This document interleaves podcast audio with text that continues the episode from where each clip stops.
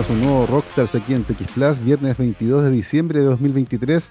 Son las 12 con 6 minutos y estamos cerrando esta semana de conversaciones alrededor de la ciencia, ya casi terminando el año, queda una semanita solamente para que se acabe el 2023 aquí en la región metropolitana y particularmente en la zona centro, en las comunas de Santiago, Providencia, Ñuñoa, por ahí, todavía con bastante humo derivado de los incendios forestales y también del incendio que ayer afectó al Cerro San Cristóbal con varios focos simultáneos. Eso ya ha ido pasando, pero recordemos que las altas temperaturas favorecen fuertemente el avance del fuego, así que tengan muchísimo cuidado con lo que hacen al aire libre y si ven humo, por supuesto, denúncielo a las autoridades pertinentes. Ya está conectado nuestro invitado de hoy para la conversación que tendremos, es Álvaro Paredes, ingeniero agrónomo, magíster en recursos naturales de la Universidad Católica y magíster en estadística de la misma casa de estudios. Tiene casi 15 años de experiencia profesional en, el análisis y sistematización de información espacial y relacional y también en docencia en áreas relacionadas a la geomática y los sistemas de información geográfica. Actualmente se desempeña en la Fundación Data Observatory como desarrollador de aplicaciones y soluciones en la nube para diferentes proyectos, lo que incluye la estructuración, depuración, automatización y análisis de datos. Álvaro, ¿qué tal? ¿Cómo estás? Bienvenido a Rockstars. Hola Gabriel, buenas tardes. Gracias por la invitación. Muchas gracias a ti Álvaro por tomarte un tiempo en la agenda para conversar con nosotros. Em, lo primero Álvaro es que queremos conocer tu trayectoria, tu camino eh, y particularmente cómo fueron cambiando tus intereses a medida que fuiste avanzando en tu carrera. Tú partiste como ingeniero agrónomo, que es una carrera súper interesante, bien amplia, que tiene un, montón de áreas de desempeño bien específicos, pero aparentemente fuiste migrando lentamente más hacia la ciencia de datos. Entonces, me gustaría que partiéramos por ahí. ¿Cómo nace primero tu interés por la, por la carrera de ingeniería agronómica y luego cómo te fuiste moviendo por ese mundo? Eh, bueno, parte un poco como casi todo, yo creo que estamos un poco perdidos a, esa edad. Yo pasé por varias crisis, o no crisis, pero varias, varias ideas de qué podría estudiar, desde geografía, un poco de psicología, pasé en algún momento, derecho también que se estudiara, ahí tuve un menjunje de varias cosas, ingeniería, geografía también. Y bueno, a esa edad la razón por la que me decanté por agronomía, recuerdo que era, en algún momento quería tener mis cultivos, mi propia mi propia chacra con mis cosas y comer de ahí y todo. A mí me encanta la comida, entonces era como un poco, un poco enfocarlo en eso. Después cuando entré a la carrera, eh, automáticamente me empecé a dar cuenta que había un área que me empezó a interesar por los ramos que uno va tomando y todo, eh, que se enfocaba un poco más en el análisis de, información espacial, eh, información predial en ese tiempo sobre, sobre la forma, ¿cierto? sobre la geografía de los cultivos, etcétera en donde hayan herramientas y software que a mí me, me llamaban la atención, me, empezaban a llamar la atención de a poco. Yo desde chico igual siempre he sido medio computín, eh, eché a perder tantas veces mi computador, lo, arreglaba, lo desarmaba, lo volvía a armar, eh, eh, etc. Ya con el tiempo fui dejando un poco esa faceta, pero de ahí partí. Eh, entonces siempre me interesó igual el área más como informática dentro del, del campo en el que estaba. Entonces, de, a poco me empecé a involucrar en estos sistemas de información geográfica que en el fondo ven, La analizan eh, el espacio en el que nos movemos. Eh, en, en, el caso de agronomía, especialmente enfocado en cultivo, en producción agrícola, en producción forestal. Eh, pero lentamente empezaron a aparecer imágenes satelitales también en, en la carrera. ¿ah? y después aparecieron más sensores, fueron apareciendo más capacidades. Y eso igual quedó un poco de lado. Después eh, trabajé igual de agrónomo cerca de un año. Ahí me fue más o menos bien, más o menos mal, ahí dependiendo de cómo uno lo quiera hablar. Pero siempre tenía un poco la, la inquietud un poco más informática. A mí me pasaba, no sé, una tabla Excel y o sea, ¿por, ¿por, qué lo ordenan así? ¿Por qué no lo ordenan de esta forma que es un poco más, más eficiente? Así yo puedo hacer un análisis después al final, etc. Y justo en ese, en ese momento, entre que entre que dejaba el trabajo más de agrónomo como en terreno, eh, un profesor me, me, invitó a hacer el, el, magíster en recursos naturales en la católica. Yo acepté la oferta porque era, era una beca, entonces hice el magíster y ahí fue ya más enfocado directamente en, en, análisis de datos. Eh, ahí aprendí, em, empecé a aprender a ocupar R, que es un software que, que mucha gente utiliza otro software de análisis de imágenes también, y, la tesis fue centrada justamente en un método, en la adaptación de un método de interpolación con, con un método ahí, eh, más heurístico también de, de, cómputo. Terminé eso y me puse a trabajar en una empresa eh, de un profesor que justo también coincidió que estaba, eh, mientras yo estaba terminando ese magíster, él fundó su propia empresa y de análisis de, de datos principalmente más forestales, pero hacía un poco de todo y ahí fui consolidando cada vez más los conocimientos, era todo automatizar, ver bases de datos, implementar eh, modelos estadísticos que, que, se desarrollaban, etc. Entonces fui dándole y, y, fui creciendo más en esta inquietud de, analizar estos datos y sobre todo en la parte espacial. Ocupábamos siempre imágenes satelitales, siempre estaban dando vueltas por ahí los análisis que hacíamos. Y en algún momento de, de ese trabajo yo dije, bueno, quiero consolidar un poco más mis conocimientos, quiero darle un poco más de, de, de, forma, y ahí decidí estudiar este magíster en, en, estadística, eh, que me ayudó muchísimo porque entendí ahí bastante más de cómo funcionan eh, los análisis más básicos principalmente, pero, pero que son la base de todo lo que viene de todo lo que viene después. Yo soy un poco más clásico en mi, en, en mi formación, a, mí me gusta más entender un poco cómo funcionan las técnicas que estoy ocupando más que estas cajas negras que, que están tan de moda. Y luego, durante pandemia, salió la opción de trabajar en el, en el, en el Data Observatory, eh, postulé y, y, quedé, y desde ahí que he estado desarrollando varios, eh, varios trabajos de varios tipos de datos, no solo imágenes satelitales, sino una amplia gama de, de, de, diferentes problemas y soluciones que hay que ir implementando en el día a día con toda la cantidad de datos, distintos orígenes que tenemos en el, en el Data Observatory. Vamos a profundizar, de hecho, justamente con respecto a aquello, porque hoy con eh, no solo imágenes satelitales, también los drones, los sensores de todo tipo. Tenemos una cantidad gigantesca de datos y aprender y sacarle partido a esos datos eh, para poder optimizar nuestros procesos productivos, por ejemplo, o en cualquier otro proceso que uno quiera utilizarlo, es fundamental. Pero para eso hay que tener datos y saber utilizarlos. Eh, antes de entrar en ese, en ese punto y en el trabajo en el Data Observatory, Álvaro, me gustaría entender bien cómo ha cambiado, particularmente desde la agronomía, este trabajo, porque claro, las imágenes satelitales son nuevas cuando uno considera la historia de la agricultura humana, que tiene 10.000 años, o sea, es tan, tan antiguo como la, como la civilización, ¿cierto? La cultura y la civilización humana nace con la agricultura, cuando nos establecemos finalmente a, cultivar la tierra. Eh, pero antiguamente no había satélites, esto se hacía en terreno, con estacas, se marcaba, se medía, se hacía el levantamiento topográfico. ¿Cómo ha cambiado eh, esta forma de trabajar en el, análisis de producción agrícola justamente gracias a la tecnología. Bueno, han habido harto, como bien mencionas, la agronomía está desde antes, no la agronomía como tal, pero el cultivo de la tierra, el, sacar el provecho estaba desde, desde mucho tiempo y, y, nos la hemos arreglado bastante bien sin, sin, sin toda esta tecnología actual. Ahora, claro, los procesos actuales son mucho más eficientes y permiten que poca gente se dedique a eso, por lo tanto libera más, eh, más personas para que puedan dedicarse a otras cosas. Eh, acá en Chile, por lo menos, el, el, avance ha sido, en cuanto a tecnología como más dura aplicada, ha sido no tan rápido como en otras zonas, principalmente porque las áreas de, de, de, cultivo no son tan grandes como en, otros en otros lugares. Son predios relativamente más pequeños, son áreas más acotadas. Han habido intentos, por, por ejemplo, desde la percepción remota, de entrar en los años 2000, eh, 2000 algo, más o menos, con índices de vegetación en viñas, en diferentes pero no funcionaron muy bien, hubo un retroceso, ahora están volviendo, hay muchos más sensores disponibles también, como tú mencionabas, hay muchos más sensores remotos, hay muchos drones también dando vueltas eh, en el monitoreo, pero aún así todavía no hay una integración tan, tan directa, se ocupa mucho para un monitoreo bien general, lo, lo que son estos sensores más remotos, específicamente percepción remota, pero no hay tanta aplicación tan directa aún. Sí, hay más desarrollo quizás en la parte de maquinaria agrícola, hay, hay más eh, tecnificación en ese área, eh, eh, desde el riego, que hay riego mucho más tecnificado que antes, mucho más depurado, hasta maquinarias que son más inteligentes, ¿cierto? Que tienen GPS de precisión, entonces saben exactamente dónde hacer X, X trabajo, etc. Pero desde el área de la percepción remota, que es un poco más el área en que trabajo yo, no, eh, el avance ha sido bastante más lento, al menos a nivel nacional.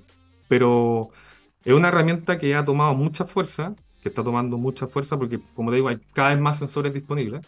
Entonces hay mucha más información que uno puede recopilar y para el monitoreo principalmente, de, ya sea desde el Estado o desde alguna empresa un poco más grande quizás, es una herramienta súper valiosa y súper útil para justamente ver, oye, aquí está pasando algo, bueno, vamos a terreno, verificamos el terreno, hacemos la medición y realmente resolvemos si es un problema real eh, o es alguna anomalía nomás, en, en, concreto. E, es súper interesante cómo estas nuevas tecnologías y el análisis de datos en particular nos pueden ayudar, como decías tú, a, tomar mejores decisiones en tiempos más cortos. Em, has tenido una trayectoria súper interesante en ese sentido, como desde la agronomía vinculándote con la ciencia de datos. Eh, tú nos decías, con, con tratar de entender cómo funcionan eh, estos sistemas, que no sean unas cajas negras, como ocurre muchas veces, que uno sencillamente la información ahí, escupe algo y no, sabe qué pasó dentro. Y, entenderlo ciertamente es fundamental para poder eh, meterle mano, entender los límites de, las conclusiones que se pueden obtener a partir de su análisis. Eh, y de ahí, tú nos contabas, llegas a Data Observatory. ¿Con qué realidad te encontraste en Data Observatory? ¿Qué tipo de cosas estaban haciendo? ¿Cuáles eran las preguntas que estaban en el aire en ese momento? ¿A le llegaste a trabajar? ¿Con qué te enfrentaste cuando finalmente llegas al Data Observatory? Cuando partí éramos poquitos, estábamos en una etapa ahí de formación del, del Data Observatory, pasamos por una etapa ahí un poco tormentosa en, un inicio. Eh, yo llegué principalmente a trabajar en, en, una aplicación que tenemos en colaboración con Cisairo y con la UAI, Cisairo Chile, que se llama DataCube Chile, que es una plataforma que, que concentra eh, muchos sensores eh, satelitales, las series más comunes como Landsat, Sentinel, etcétera. Otros sensores más también que estamos añadiendo poco a poco. Yo llegué a trabajar con esa plataforma. esa plataforma eh, eh, ha crecido bastante, eh, estaba ya bien, bien desarrollada, pero yo llegué un poco a implementar casos de uso, casos de, de aplicaciones de esa herramienta, a generar mm. contenidos de capacitación para poder realizar justamente tutorías, capacitaciones a, a los potenciales usuarios de esa herramienta. Pero a poco también fuimos eh, empezando a recibir otros tipos de datos, datos de incluso, bueno, en, algún momento pasaron los, datos del COVID por el Data Observatory, pero eso fue un poco antes de que yo, de que yo llegara. Eh, pero otros datos de, de carácter ambiental, eh, mediciones de, de, sensores, por ejemplo, hay una plataforma que desarrollamos con la Universidad Austral y con el Centro Ideal, que tienen sensores de diferentes tipos en la zona austral de Magallanes, empezaron a llegar esos sensores que están en agua, principalmente, eh, temperatura, ¿cierto? Eh, contenido de clorofila, contenido de, varios tipos de, de salinidad, etcétera, de varias cosas que a ellos les interesan como científicos. Y empezó el desafío de estructurar otros tipos de datos, de hacer que estos datos fueran disponibles, que fueran abiertos, que es un poco la misión que tiene el, el, el Data Observatory a permitir que la comunidad científica y la que no sea tan científica también pueda acceder a esa información de manera eh, oportuna, ¿cierto? Y, de manera, eh, de una manera más fácil, eh, poder buscar esa información, descargarla y descargarla en un formato que sea utilizable, ¿no? Porque pasa mucho que a veces los datos están, pero o están en PDF o están en un formato extraño que después tengo que llegar a transformarlo, modificarlo y cada uno tiene especialidades diferentes. La mía, por ejemplo, es manejar estos datos, etcétera, pero no todos los científicos necesariamente tienen por qué saber eh, cómo estructurar los datos, cómo llegar y manipularlos para poder meterlos recién a este a un software en el que ellos puedan realizar todo su análisis todo, todas esas cosas.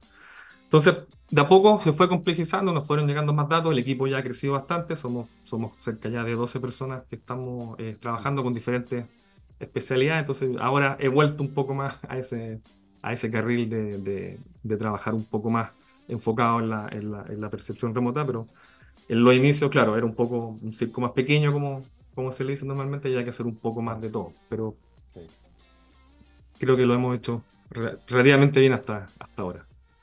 Es un desafío súper interesante, tú lo decías, hay muchos datos. Eh, el punto es cómo se usan esos datos y es súper interesante la iniciativa Data Observatory, porque justamente uno de sus propósitos es hacer que esos datos estén disponibles tenerlos en formatos que sean eh, atractivos de usar, por ejemplo, que mencionaba. Eh, yo recuerdo al comienzo de la pandemia, muchos datos importantes desde el punto de vista de salud pública se entregaban en minutos que estaban en PDF. Entonces, convertir eso en algo que uno pudiera hacer alguna estadística implicaba escanearlo y usar algún software que permitiera pasarlo a Excel y luego de ahí empezar a hacer alguna manipulación, pero no era fácil, no era sencillo. Entonces, tener esos datos en un formato que sea sencillo utilizar para poder de ahí empezar a hacer algunas cosas. Eso de disponibilizar la información eh, y democratizar los datos parece súper relevante. Eh, pero no solo tiene que ver con, hacer que los datos estén accesibles, también uno puede a partir de eso hacer ciertos análisis y comenzar a mover los datos también, comenzar a estrujarlos en el fondo, comenzar a obtener información. Eh, en ese sentido, Álvaro, ¿qué tipo de proyectos puntuales que sean interesantes y que te, te hayan gustado, por ejemplo, has llevado a cabo en Data Observatory que hayan permitido tener una mirada nueva con respecto tal vez a un fenómeno antiguo, pero que con datos nos permite entenderlo un poco mejor. Eh, se me ocurre ahora, hay una plata, para salir un poco del área más geomática quizás, pero igual el área espacial que, me gusta más. Eh, hace poco terminamos un proyecto con la Fundación Conecta Logística también, eh, donde nos proporcionaron datos de diferentes empresas de despacho o de delivery, como, como se le dice en inglés, de forma anonimizada. Nosotros no sabíamos qué empresa eran, nada. Nosotros no trabajamos con datos privados. eso es una de nuestras de nuestras máximas. Eh, y la idea era, claro, todas las empresas en el fondo saben dónde son sus despachos, cuáles son las zonas, las horas en las que más tienen despacho, las horas en las que más afluencia público hay, etcétera, las zonas geográficas donde caen más despachos también, pero no en su conjunto, no con otras empresas. Pues, claramente las empresas no les van a pasar los datos a otras empresas, entonces ahí hicimos una, una alianza con ellos y ellos nos pasaron los datos, nosotros los juntamos y eh, hicimos varios análisis ahí, también en colaboración con el Ministerio de Transporte, y, eh, entre, fue una colaboración bien, grande en realidad.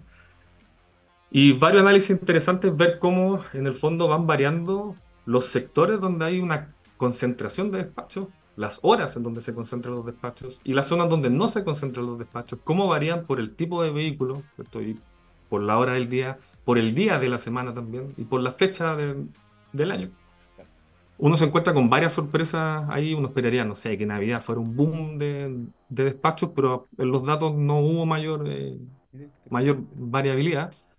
Pero sí, por ejemplo, hay una concentración de los despachos durante el día, que era durante la mañana, perdón, que era como algo, uno diría, oh, que uno esperaría que, que fuera durante todo el día, quizás, desde la ignorancia mía, que no trabajo en logística ni nada de eso pero es durante la mañana donde vimos que se concentraban varios de los, de los despachos. Entonces, hay zonas, por ejemplo, donde había muchos despachos en camión o, o en vehículos más grandes y otras zonas donde solo era ah, en, en, vehículos menores o a pie o en bicicleta. Entonces, y había una, una, un cambio que se notaba un poco y podía ser asociado un poco al nivel socioeconómico también de las comunas. Entonces, los camiones, por ejemplo, no entraban quizás en las zonas donde donde había más recursos económicos, eh, supuestamente a la gente no le gusta, entonces cosas de ese, algunas cosas así empezamos a ver los datos y, fue, fue bastante, bastante interesante desde, mm. desde ese punto. Por lo menos para mí fue encontrarse con cosas que no esperaba, que fueron más sorpresivas. Para la gente que trabajaba en ese sector no fueron tan sorpresas, pero para uno como usuario común y corriente fue un poco un poco bastante llamativo, podríamos decirlo. Oye Álvaro, e, es súper interesante este análisis. por ejemplo, el detalle de que en Navidad no hubiese un boom de despacho, que tal vez se vincula un poco con nuestra con algo cultural, que nos gusta ir de compra. De hecho, uno va al mall ahora y está, está, llenísimo. Eh, y, sobre todo pensando que ya es 22 y por lo tanto tal vez hacer una compra con despacho no llega para el día de la Nochebuena, qué sé yo. Entonces, pero claro, uno puede ver tal vez algo cultural compramos parejito durante el año con, con delivery, pero tal vez en estas fechas nos gusta ir al mall y, preferimos comprar en persona, lo que, lo que explica la aglomeración que hay en varios barrios de Santiago. Pero más allá de eso, es interesante que puedan reunir estos datos, analizarlos y luego eventualmente devolvérselos a, los, a quienes generaron esos datos para alimentar también sus, sus herramientas logísticas, por ejemplo, distribuir mejor los despachos durante el día, poner foco en aquellos puntos. ¿Cómo se hace ahí la vuelta al que generó los datos. En, el proyecto existió comunicación con estos proveedores de, estos servicios para que ellos pudieran usar esa información y eventualmente hacer cambio en su logística, eh, o el proyecto terminó con ustedes. Sí, el proyecto todavía está, todavía no se lanza de manera oficial, por eso no les digo ningún link o algo en donde puedan mirarlo, porque todavía está ahí en, etapa de desarrollo. La idea es que justamente ellos lo ocupen de vuelta y que se motiven eh, otros proveedores, como nosotros no sabemos quiénes son los proveedores. Claro no tenemos idea si son grandes del retail o son más pequeños. Entonces, claro, este impacto de que no se vea, por ejemplo, lo de Navidad puede ser porque las empresas en general, las que nos mandaron, no tienen eh, mayor impacto, pero a lo mejor nos faltan otros grandes que sí tienen un impacto más grande y que no están en, esos datos. Mm. Pero volviendo a la pregunta, sí está la idea de que ellos lo ocupen de vuelta. De hecho, ese, es como, ese fue el objetivo principal, uno de los objetivos principales, uno es abrir estos datos ya más agregados, porque nosotros tomamos puntos de despacho en el fondo y los concentramos en zonas censales o en manzanas censales. Eh, entonces ahí ya se pierde un poco la coordenada y así ya no sabes dónde fue el despacho en concreto. Esos datos en algún momento, eh, la idea es disponibilizar esa, esa fuente de información ya es anónima, por, lo tanto ya no puedes, o es muy difícil volver a reconstruirla, a encontrar a una persona a través de eso. Pero sí, la idea es que justamente eh, las empresas también en algún momento puedan hacer uso de esa plataforma y se puedan, eh, puedan contribuir con datos y a la vez compartir, al compartir sus datos, en el fondo, al, abrir sus datos, que es la gracia de tener datos abiertos, tú puedes en el fondo empezar a conversar y ver mm. otros fenómenos que viendo solamente tus datos no podrías exactamente. de esa forma. Exactamente, es una plataforma tremendamente colaborativa y que busca, por supuesto, eh, mejorar nuestro trabajo en distintas áreas. Eh, lo que refleja la importancia de tener datos, de que estén disponibles, de que sean abiertos y de poder tomar mejores decisiones usando esos datos. Y para todo eso está trabajando fuertemente este equipo de Data Observatory que ha ido creciendo con el tiempo, eh, con, con, alianzas estratégicas que son súper interesantes y, mm, y, haciendo cosas muy, muy entretenidas. De hecho, a la vuelta a esta pausa musical, vamos a conversar de una de esas cosas que es una convocatoria eh, para eh, un, certamen súper interesante dirigido a estudiantes, investigadores y profesionales de la informática y la teledetección que se llama Dataton Fatch 2024. Eh, vamos a estar conversando sobre eso, pero también sobre otros, temas que tienen que ver con el trabajo que está realizando nuestro invitado, Álvaro Paredes, ingeniero agrónomo, magíster en recursos naturales de la Universidad Católica y magíster en estadística de la misma casa de estudio. Actualmente trabajando en eh, la Fundación Data Observatory como desarrollador de aplicaciones y soluciones en la nube para diferentes proyectos que incluyen la estructuración, depuración, automatización y análisis de datos. Vamos a una pausa musical, mi querido Gabriel. Antes que eso, les quiero contar que para los desafíos del futuro, la educación es nuestra respuesta. Un mensaje de la Universidad San Sebastián. Y ahora mismo vamos a escuchar a The Charlatans y esta canción que se llama Love is the Key. Vamos y volvemos. Estamos de vuelta aquí en Rockstars de TX Plus, son las 12.34 del viernes 22 de diciembre de 2023. Estamos teniendo una muy entretenida conversación con nuestro invitado Álvaro Paredes, ingeniero agrónomo, magíster en recursos naturales de la Católica y magíster en estadística de la misma casa de estudio, actualmente trabajando en la Fundación Data Observatory.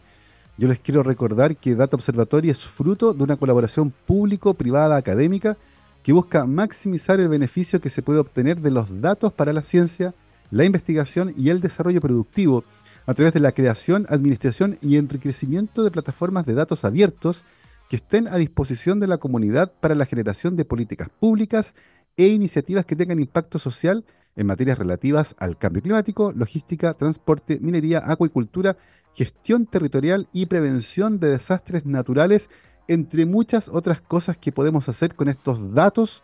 Em, Álvaro, actualmente, ¿en qué te encuentras trabajando? ¿En qué proyectos entretenidos estás? Antes de que pasemos a hablar de esta Dataton Fatch 2024. Eh, bueno, hay varios proyectos en los que estamos trabajando actualmente. Hay uno que nos ha tomado eh, harto tiempo de desarrollo, que es justamente eh, un proyecto de astronomía, que ayer terminaron, justamente ayer terminamos unas pruebas de, desarrollo y estamos trabajando con varios otros integrantes del equipo.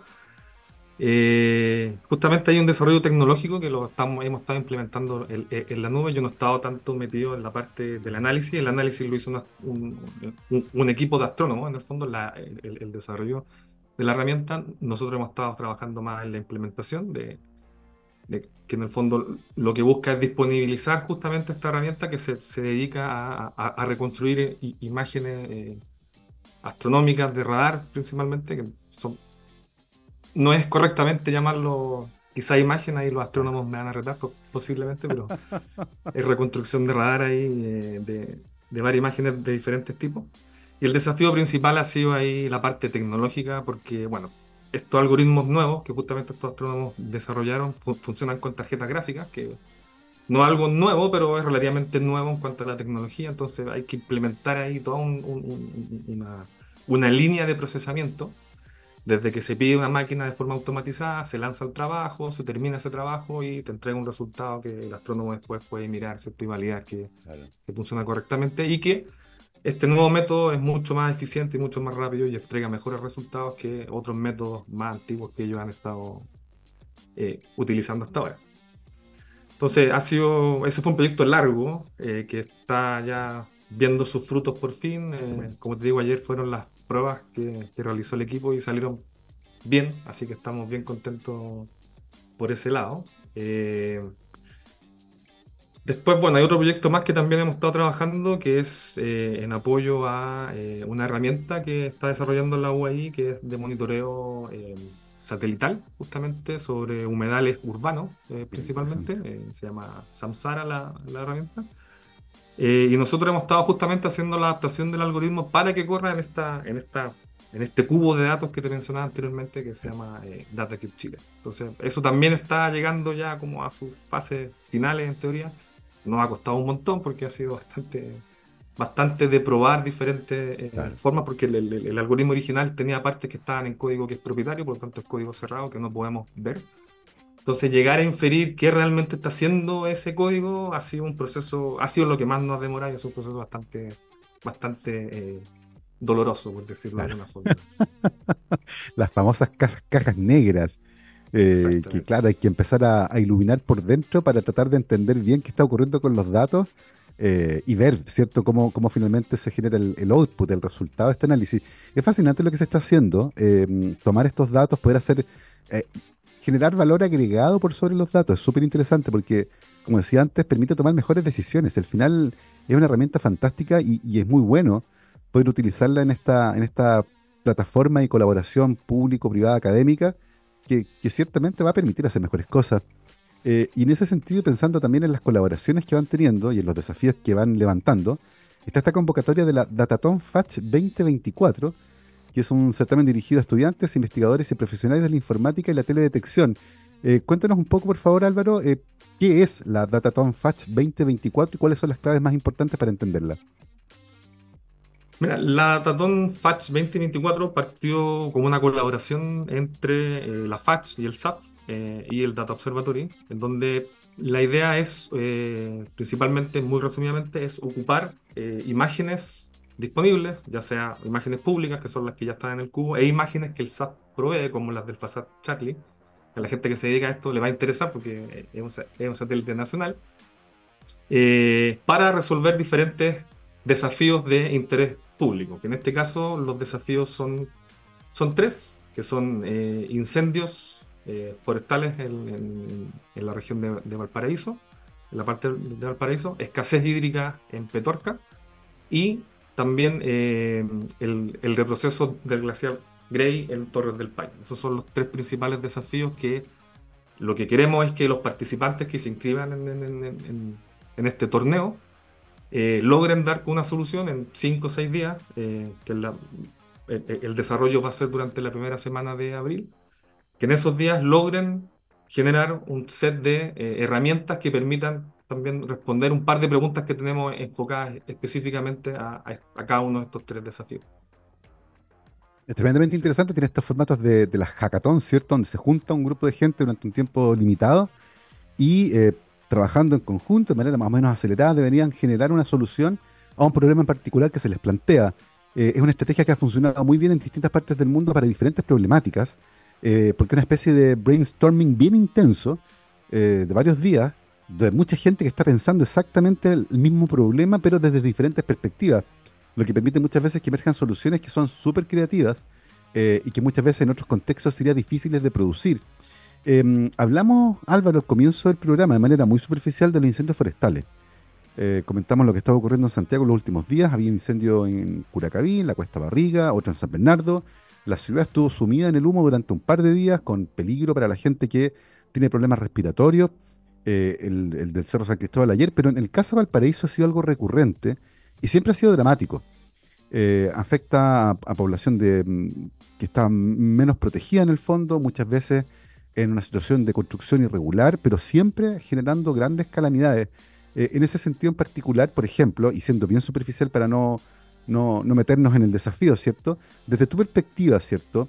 Eh, con, esta, con esta énfasis que tienes en, análisis de datos, la comprensión de los espacios, eh, ¿cómo ves ese desafío en particular, considerando que además con la, con la crisis de agua que tenemos, muy probablemente este, este tipo de problemas va a ser recurrente en el tiempo? Sí, bueno, lamentablemente va a ser un problema que eh, al parecer va a ir en aumento en vez de, ir disminuyendo. Eh, esperemos que en algún momento esa tendencia se revierta, pero Eh, justamente es la percepción remota es la que nos puede ayudar mucho en mantener un monitoreo más constante y de forma más económico que, que ir volando drones, por ejemplo, que tiene que ir un operador, tiene que ir al sector, tiene que- o ir a terreno también, de forma preventiva. El caso de Valparaíso es, es especial porque, claro, hay una mezcla ahí en, lo que tú mencionabas de quizás construcciones más precarias, hay una geografía también que tiende a favorecer quizás los incendios por la topografía por, la- pendiente que tienen esos sectores normalmente y tienen también sectores con vegetación muy cercana. Entonces ahí se conjugan un par de, elementos que permiten que, se produzcan estos desastres. Eh, pero desde la percepción remota, para que te haga una idea, desde el- los últimos años van saliendo, cada vez van saliendo más sensores remotos que son gratuitos de, de acceder.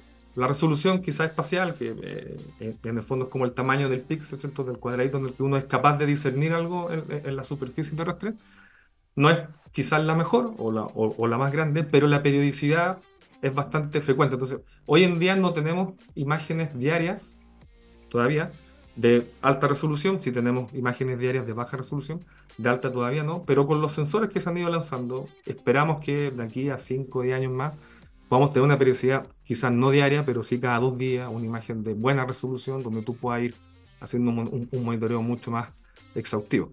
Entonces, empezar a prepararse para eso es algo que es muy deseable para el gobierno, para los investigadores, para la sociedad civil en general.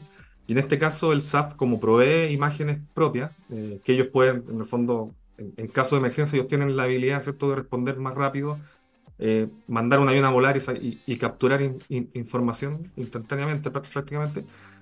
Como ellos tienen esa facilidad, la gracia es que justamente el desafío considera información que ellos proporcionan para eh, ¿cierto? Ayudar a responder estas estas interrogantes que nosotros le, le- le estamos planteando ahí como, como un problema a, solucionar. Entonces, la gracia ahí es mezclar la mayor cantidad de fuentes de información y, y de datos que tenemos disponibles para que lleguemos a una solución que sea por el bien común, el- que nos ayude a todos. Estás silenciado. Ahí sí. Ahí sí, ahí sí, muchas gracias. Absolutamente, esta Dataton FATS 2024, como nos contaba Álvaro, tiene estos tres grandes objetivos, los incendios en Valparaíso, la escasez hídrica en Petorca, un tema tremendamente relevante para toda la gente que vive en ese sector y que actualmente eh, se mm, tiene un suministro de agua en camiones aljibe, eh, con eh, una cantidad de agua que se entrega por persona que es inferior a la que deberían tener, y también el preocupante retroceso del glaciar Grey en las cercanías de las Torres del Paine. Em, Álvaro, eh, las convocatorias van a estar abiertas a partir del 3 de enero, faltan muy poquitos días ya, algo así como 10 días. Eh, cuéntanos un poco qué expectativas tienen con respecto a esta convocatoria, qué tipo de personas deberían ustedes eh, esperar que postularan, cuántos equipos distintos, de qué universidades del país, son solo académicos, esperan que también alguna empresa participe, cómo, cómo se ve el perfil de quienes deberían interesarse en esta convocatoria. Sí, bueno, como mencionaba, la- la- las convocatorias van a estar abiertas desde el 3 de enero en la página dosafíos.cl.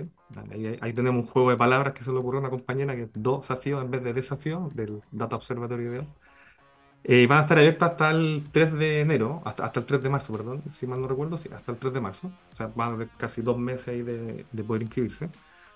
No hay un- un- un perfil específico en cuanto a la, a la carrera profesional de los integrantes. Eh, sí les pedimos que formen grupos de mínimo dos personas, máximo seis personas. Igual la idea es habilitar eh, inscripciones individuales para la gente que no tenga un grupo predefinido y se pueda agregar a alguno de los grupos eh, en particular. Eh, para cada uno de estos tres desafíos, la idea es tener un ganador por desafío, porque es complejo eh, que todos compitan contra todos y son desafíos di- distintos. Entonces, lo que vamos a hacer es, en el fondo, tener tres ganadores, uno, uno por, por desafío. Eh, y como te digo, no hay un perfil específico mientras los grupos se conformen entre dos a seis personas. Sí recomendamos que haya alguien de un perfil un poco más investigador, ¿cierto? Que se dedique un poco a, a- a- a- percepción remota quizás, o eh, también otro perfil más ingenieril de aplicación de algoritmos de, de Machine Learning o de Deep Learning que, que pueden servir bastante para eh, la clasificación del- de, eh, de- de- los fenómenos que queremos eh, revisar. Y, y también igual es necesario alguien quizás con un perfil un poco más comunicacional, porque en algún momento al final de la, del desafío hay que presentar la solución y si bien hay que mostrar cómo funciona y que realmente funcione, eh, también hay que exponerlo de forma apropiada y esa, eh, esa parte comunicacional es súper importante eh, como parte del, del, del desafío. la modalidad va a ser híbrida porque la idea es que se eh, que la mayor cantidad de personas puedan participar de diferentes lugares del país. Eh, entonces, no quisimos hacerlo presencial para evitar justamente las limitantes de, de, de, las regiones que algunas veces tienen de no poder ir al, al, lugar en donde se desempeña la hackathon. Entonces, va a ser un evento híbrido en ese sentido. Y eh, si bien las empresas no pueden participar de manera directa, sí pueden las personas entrar de, manera particular y representar a la empresa en, cuestión, pero no, no, es un desafío por empresa porque eso igual sería injusto porque hay empresas más grandes, otras más pequeñas, entonces si una empresa tiene, no sé, 100 empleados va a ser mucho más fácil que una que tiene dos. Entonces quisimos enfocarlo desde el punto de personas naturales, no obstante que puedan representar a una universidad, a un equipo, eh, a una empresa o, lo que sea. Eso es, un poco la, la, la dinámica que queremos Ahí, ahí, están las principales claves de este desafío que se encuentra en la página dosafíos.cl, ese juego de palabras entre el Data Observatory y sus desafíos. Eh, de hecho, uno entra a dosafíos.cl y aparece ahí en el banner la Dataton Fatch 2024, indicando que faltan 11 días, 20 horas, 41 minutos y 23 segundos para que se abra la convocatoria que estará abierta durante un par de meses. Se cierra el 3 de marzo del 2024 eh, a partir de ese momento se configuran los equipos de mínimo dos personas, máximo seis personas, que deben elegir uno de los desafíos que están vinculados con el impacto del cambio climático, ya sea los incendios de Valparaíso, la escasez hídrica en Petorca o el retroceso del glaciar Grey, que cuenta evidentemente con el, apoyo de la Fuerza Aérea de Chile y el servicio aerofotográfico, que parte fundamental, ¿cierto?, de los datos que se necesitan tienen que ver justamente con poder estudiar y analizar imágenes aéreas, hay distintos tipos de ellas, Hablamos de las satelitales, las tomadas por aviones, como en el caso del SAF, la de los drones también, que son eh, levemente distintas con respecto a la resolución espacial que tienen, el alcance, el tipo de sensores, el tipo de información que se pueden extraer. Em, Álvaro, con respecto a las expectativas que ustedes tienen, eh, yo sé que es difícil anticiparlo, eh, porque uno conoce más o menos el, el, ecosistema chileno en esta área, pero siempre es difícil estimarlo. Pero más o menos, ¿cuántos equipos por desafío creen ustedes que deberían tener? ¿5, 10, más de 10? ¿Cómo lo ves? Bueno, nosotros, eh, por la cantidad de personas que estamos apuntando, eh, esperaríamos contar con más o menos unos 5 grupos por desafío. Total, en total serían unos, 15 grupos. ¿Ya? Hay, hay, no queremos que sean demasiados tampoco, porque hay, eh, hay que. Todo este desafío se va a enmarcar justamente en esta plataforma que te mencionaba en, el blog anterior, que es Open Data Cube Chile eh, entonces, igual hay que hacer capacitaciones primero para que aprendan a ocupar la herramienta. Esta herramienta les puedo anticipar que está construida principalmente en Python. Entonces, si hay algún especialista que dentro del equipo que, que, se maneje con Python. eso sería muy deseable. Eh, entonces, hay que hacer capacitaciones y durante el evento, la idea es que nosotros, eh, como equipo de hoy, el SAP también va a poner parte de su personal experto, va a estar asesorando y ayudando un poco también a cada una de las personas. Entonces, si son muchos, no vamos a tener capacidad como para, para llevarlo a todos. Entonces, la idea es que tengamos aproximadamente unos 15 grupos eh, por, por, en total, 5 grupos por, por desafío.